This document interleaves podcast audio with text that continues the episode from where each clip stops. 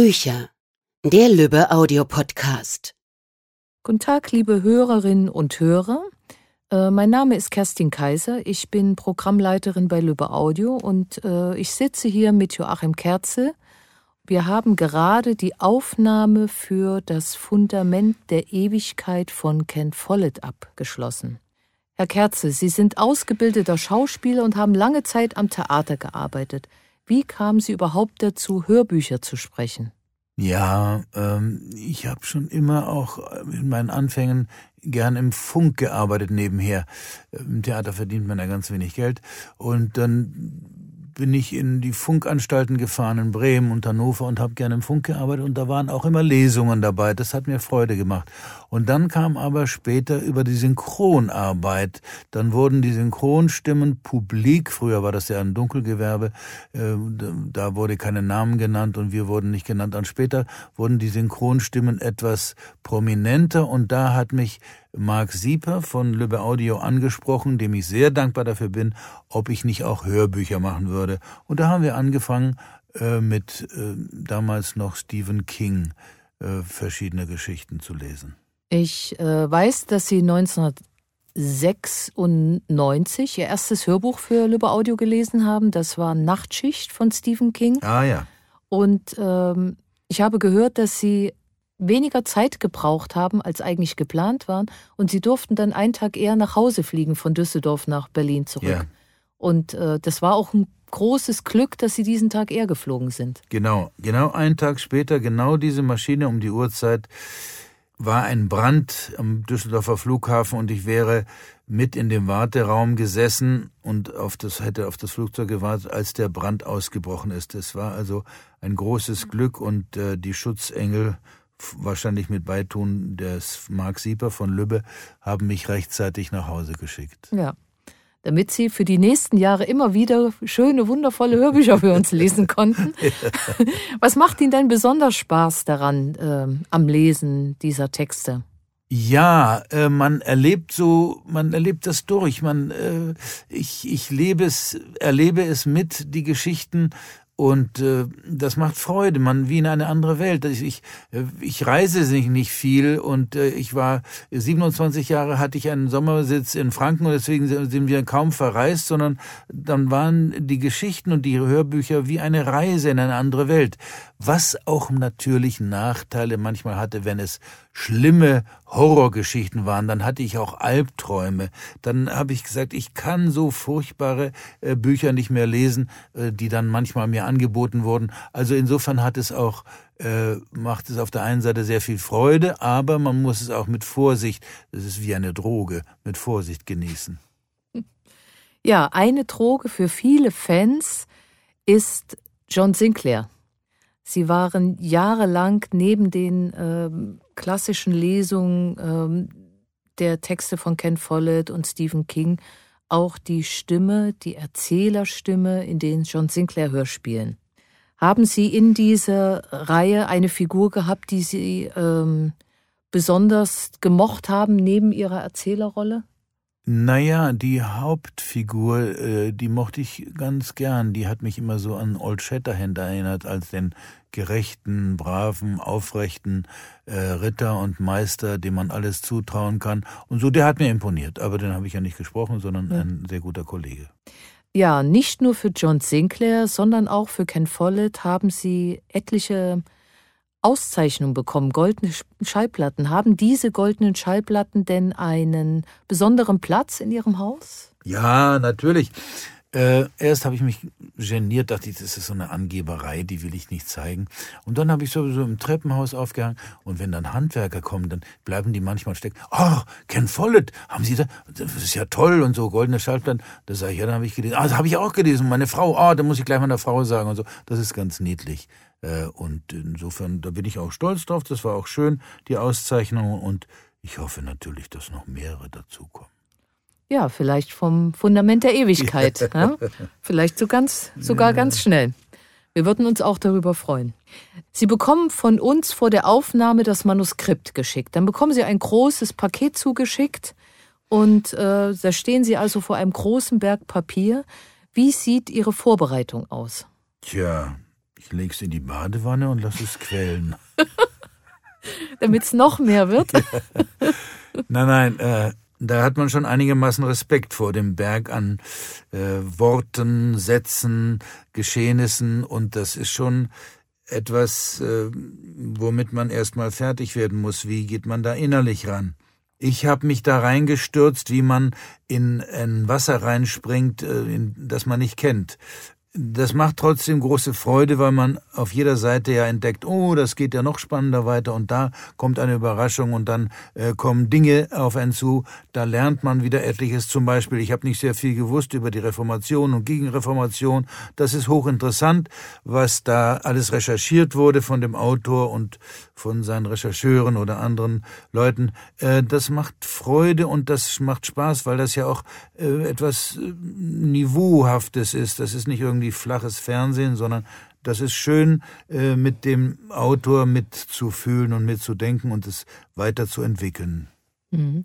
Was denken Sie, muss Ihrer Meinung nach ein Sprecher mitbringen, um ein guter Vorleser zu werden? Das ist ganz individuell verschieden. Ich finde, das ist aber meiner Meinung, äh, natürlich sollten es, sind es auch meistens Schauspieler, äh, die sich daran versuchen. Es gibt aber auch Autodidakten, die sehr gut lesen, hervorragend. Und äh, das Identifizieren der Sache mit dem Inhalt ist wichtig, wobei ich etwas davor zurückschrecke, aber nicht gefeit bin, dass alles ungespielte Rollen sind. Also, dass man so ein Hör Ding in ein äh, fast Hörspiel umwandelt und jede Rolle da mitspielt von Frau und Kindlein und alles mit den Stimmen, die imitiert, das halte ich nicht für erstrebenswert, sondern ich versuche immer, dass im Hörer das entstehen soll, das Bild, das der Autor meint. Und dazu muss man ihm äh, einigermaßen neutral die Vorlage geben und auch die Zeit lassen, das in dem Kopf zu entwickeln geht ja viel über das Hören und den Kopf und da ist die Fantasie, die geht dann mit und da entstehen die Bilder beim Lesen durch den Vorleser. Und das ist wichtig, dass man dem Hörer die Zeit lässt oder auch den Anstoß gibt oder auf sagt, aufpasst, jetzt kommt eine neue Thematik und so. Äh, also das ist schon ganz spannend und das sollten die jungen oder älteren Leute oder die, die sich zum Vorlesen ähm, begabt, begabt genug fühlen, das sollten die beachten. Ja, und das ist ja auch die große Kunst, den Hörer auf eine Hörreise mitzunehmen, ohne ihn ja akustisch zu gängeln, sage ich jetzt mal, ähm, ihm Raum zu lassen für eigene Fantasie noch. Ja. Sie waren und sind ein herausragender Synchronsprecher. Unter anderem sind Sie die deutsche Stimme von Dustin Hoffmann, Anthony Hopkins und äh, Jack Nicholson. Harvey Keitel und Jean Renault. Jean Renault, auch ganz wichtig. Sie haben äh, Granger für uns gelesen, die purpurnen Flüsse. Wie unterscheidet sich denn die Arbeit ähm, als Synchronsprecher zu dieser großen Projektarbeit des Hörbuchlesers? Das ist schon was ganz anderes. Bei dem ähm, Synchronisieren habe ich ja das Original vor Augen und muss mich ihm anpassen. Nun bin ich ja auch kein äh, Stimmenimitator, sondern ich versuche mich auch hineinzudenken und hineinzufühlen in die jeweilige Figur. Ich sehe mir, wenn es möglich ist, was nicht immer einfach ist, den Film mehrmals an. Auf jeden Fall bei der Aufnahme die Szene so oft wie möglich, damit ich mich anpassen kann, also die, die, die Gefühlslage übernehme, die Atmosphäre übernehme, die da äh, in dem Film herrscht, was großen Spaß macht, aber auch was anstrengend ist und Freude macht. Aber das ist was ganz anderes und ich muss auch noch synchron sein. Das heißt, ich bin abhängig von der Sprechweise im Original, von dem Tempo, von der Intention, die er jeweils anwendet. Und ich bin ja auch ein bisschen bescheidener. Ich finde unseren Synchron Synchronarbeit nicht so ähm, herausragend wichtig, wie es allgemein manchmal gesehen wird, sondern ich finde, ohne das tolle Original, und das sind hinreißend gute Schauspieler oft, die wir sprechen dürfen, wären wir gar nichts. Würde man uns überhaupt nicht zuhören. Aber durch diese tolle Schauspieler, die wir nachsprechen dürfen, ja, ich sag immer leider, ich sägt jetzt an einem eigenen Ast, das ist doch nur eine Afterkunst, die wir machen, dieses Nachsprechen. Und ich weiß, dass in anderen Ländern wird nicht so toll synchronisiert wie in Deutschland, in Italien oder in anderen Ländern, aber Trotzdem sind wir abhängig von dem Original. Und wenn das Original und Schau der Schauspieler nicht gut ist, dann können wir auch nicht gut und prominent sein als Synchronsprecher.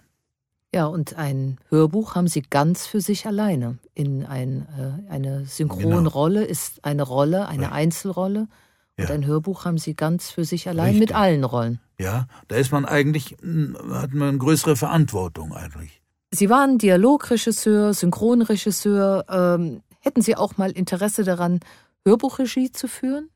Ich glaube nicht, äh, weil meine Erfahrung sagt mir, dass ähm, schon Synchronregie ist insofern schwierig. Das ist so ähnlich wie bei Lehrern. Die können auch nicht in der, in, im Unterricht die Erziehung nachholen. Und ich kann auch nicht äh, die Ausbildung von jungen Leuten als Schauspieler nachholen, die versäumt wurde oder schludrig gemacht wurde und dann Schauspielunterricht geben oder Sprechunterricht geben beim Regieführen und das beim Hörbuch noch mehr. Ich muss richtig besetzen, eine tolle äh, Stimme, eine, eine, ein, ein Mensch, der das auch die Intention hat und das gern macht. Und dann muss ich nur aufpassen, dass er in der richtigen äh, Situation sich befindet, dass er verschiedene Abläufe in der Handlung richtig bekommt, die Kurven richtig kriegt, aber sonst kann man nicht groß Regie führen. Ich habe eine wunderbare Partnerin in Frau Kaiser gefunden, die äh, mich begleitet und die wie eine,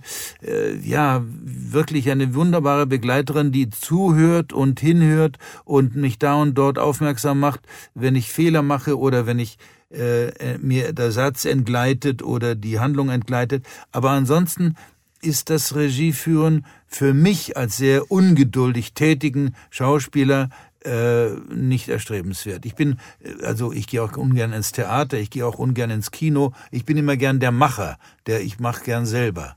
Nur kochen, die tue ich nicht so gerne. ja, vielen Dank für das Kompliment. Ähm, Sie lesen ja als Sprecher sehr viel. Also jetzt haben Sie hier von mir 618 Seiten geschickt bekommen, plus nochmal 54 Seiten on top. Äh, kommen Sie überhaupt noch privat dazu zu lesen? Ziemlich wenig, ja. Ich äh, beschäftige mich dann ab und zu mit, ich muss ja auch noch von Dokus, die ich mache, da muss man auch sehr viel Text immer lesen und sich vorbereiten.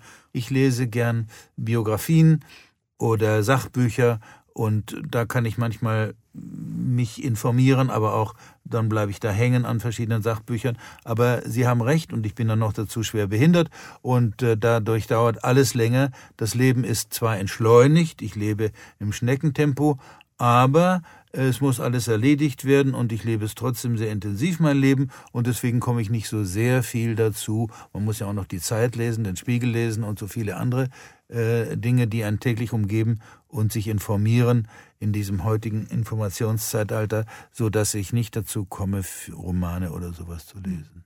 Apropos Lesen, lesen Sie denn auch ab und an die Rezension zu Ihren äh, Produktionen? Also zum Beispiel Hörbuchproduktion, Hörbuchrezension? Nein, lese ich, weiß auch nicht, wo ich die herkriege. Ich würde die auch nicht äh, mir suchen oder sowas. Aber Gott, wenn mir der Verlag äh, sowas zuschickt, ja, dann lese ich sie durch und äh, freue mich dran oder ärgere mich dran drüber und äh, ja, ich, ich akzeptiere sie. Wir können Ihnen ja mal welche schicken. Ja. Wenn die ersten da sind. Ja, ähm, nur gut, bitte. Ja, na gut. Dann äh, denke ich, werden Sie viel Post bekommen von uns. Herr Kerze, wir haben jetzt schon sehr viel über Sie erfahren. Vielen Dank schon mal. Jetzt kommen wir nochmal zurück zu Ken Folletts Fundament der Ewigkeit. Ähm, das Fundament der Ewigkeit ist der dritte Teil, also einmal die Säulen der Erde, die Tore der Welt und jetzt das Fundament der Ewigkeit. Was gefällt Ihnen an diesem dritten Roman der Reihe besonders gut? Das ist schon wichtig, die Auseinandersetzungen der beiden Religionen, der Reformation und der Gegenre äh, der äh, ja der Reformation und der Gegenreformation. Das ist ja nicht so im Detail bekannt allgemein. Und dieser dieser Wechsel der Regierungen und der jeweiligen Herzogtümer und Regierenden, das ist ja irrsinnig aufregend, wie die alle miteinander verbandelt waren, sich gegeneinander bekämpft haben und dann die, den Wert oder den Stellenwert der katholischen Kirche und des Papstes und äh, wissen wir, dass damals ja auch die weltliche Macht beim Papst war und umgekehrt. Also das ist schon eine verdammt aufregende Zeit gewesen. Äh, Im Gegensatz zu heute, da ist alles so äh, ja eigentlich erkennbar. Damals gab es ja auch noch nicht die schnellen Informationen. Ich frage mich immer, wenn es dann hieß, dann waren wir in Paris und dann in London. Ja, die mussten ja erst mal tagelang reiten oder mit der Kutsche fahren, was das für Aufwand war. Das liest sich so schnell weg, der Ortswechsel. Aber wenn man sich, und das stelle ich mir eben vor, während ich lese, dann sind die geritten bei Tag und Nacht, bei Wind und Wetter, bei Schnee und Eis, und dann wird das einfach so mit zwei Sätzen wird das so beschrieben. Äh, das ist schon äh, lesenswert und bedenkenswert. Das macht einfach Freude. Das ist pralles Leben. Würden Sie uns vielleicht eine Stelle aus dem Buch vorlesen? Ja, äh, dann äh, würde ich, würde ich mich freuen, wenn Sie mir zuhören, wenn ich Ihnen einmal eine kurze Passage zur Kostprobe reiche. Ein Häppchen. Ned machte sich auf den Weg ins Stadtinnere wobei er sich am Anblick der Gebäude erfreute, zwischen denen er aufgewachsen war. Auf der Südseite der Kathedrale stand die Priorei. Seit König Heinrich VIII. die Klöster aufgelöst hatte, befand sich die Priorei von Kingsbridge in einem traurigen Zustand fortschreitenden Verfalls. Die Gebäude gehörten jetzt dem Bürgermeister Sir Reginald Fitzgerald, Marjories Vater, aber der fing damit nichts an. Allein die Kathedrale schien der Zeit zu trotzen. Ned ging durch den hohen Westeingang ins Hauptschiff. Er hatte beschlossen, tatsächlich ein Gebet zu sprechen und die Lüge, die er Malcolm aufgetischt hatte, in Wahrheit zu verwandeln. Ned kniete sich vor den Altar und sprach ein Dankgebet für die sichere Heimreise. Doch Ned säumte nicht lange und machte sich auf den Weg zum Haus der Fitzgeralds, wo Marjorie wohnte. An der Nordseite des Kirchplatzes, gegenüber vom Bischofspalast, stand die Schenke namens Bell. Gleich daneben wurde ein neues Haus errichtet, auf einem Grundstück, das der Priorei gehörte, wie Ned wusste. Vermutlich war Marjories Vater der Bauherr. Es wurde ein stattliches Bauwerk, das war schon jetzt zu sehen. Ned setzte seinen Weg bis zur Kreuzung der Main Street mit der High Street fort. Hier wohnten die Fitzgeralds, schräg gegenüber der Ratshalle. Auf sein Klopfen hin öffnete ihm eine Bedienstete. Als er nach Marjorie fragte, sagte die Frau, sie werde nachsehen. Er wartete, doch es kam nicht Marjorie in die Eingangshalle, sondern Rollo, ihr Bruder, ein schwarzhaariger Bursche, größer als Ned und vier Jahre älter. Sie waren gemeinsam zur Schule gegangen, aber nie Freunde geworden. Ned versuchte sich seine Abneigung nicht anmerken zu lassen, als er höflich fragte äh, Neben dem Berl wird ein Haus gebaut, habe ich gesehen. Ist dein Vater der Bauherr? Ja, dieses Haus hier ist abgewohnt und altmodisch. Die Geschäfte in Combe scheinen gut zu laufen. Sir Reginald war Zollvorsteher im Hafen von Combe. Der einträgliche Posten war seine Belohnung für die Unterstützung Mary Tudors bei der Besteigung des englischen Throns. Du bist also zurück aus Calais, stellte Rollo fest. Wie war es? Ich habe viel gelernt. Meinem Vater gehörten dort ein Pier und ein Lagerhaus, die jetzt mein Onkel Dick verwaltet. Neds Vater war zehn Jahre zuvor gestorben. Seitdem führte seine Mutter die Geschäfte. Wir verschiffen Eisenerz, Zinn und Blei nach Calais. Von dort wird es nach ganz Europa verkauft. Die Niederlassung in Calais war das Fundament sämtlicher Unternehmungen der Willards. Ist Marjorie zu Hause? Ich glaube nicht, dass sie dich sehen will. Ned runzelte die Stirn. Das glaube ich aber doch. Ich bewundere deine Schwester Rollo. Ich bin sicher, sie mag mich. Du wirst feststellen, dass sich einiges geändert hat, während du fort warst, junger Ned. Marjorie ist verlobt. Sie wird bald heiraten. Vielen Dank, Herr Kerze, dass Sie sich heute die Zeit genommen haben, uns ein paar Fragen zu beantworten. Dann wünsche ich Ihnen viel Erfolg und Kraft für die Zukunft und nochmal herzlichen Dank. Ich danke Ihnen vielmals, Frau Kaiser. Danke. Das war's für heute von uns. Bis zum nächsten Mal beim Lübbe Audio Podcast.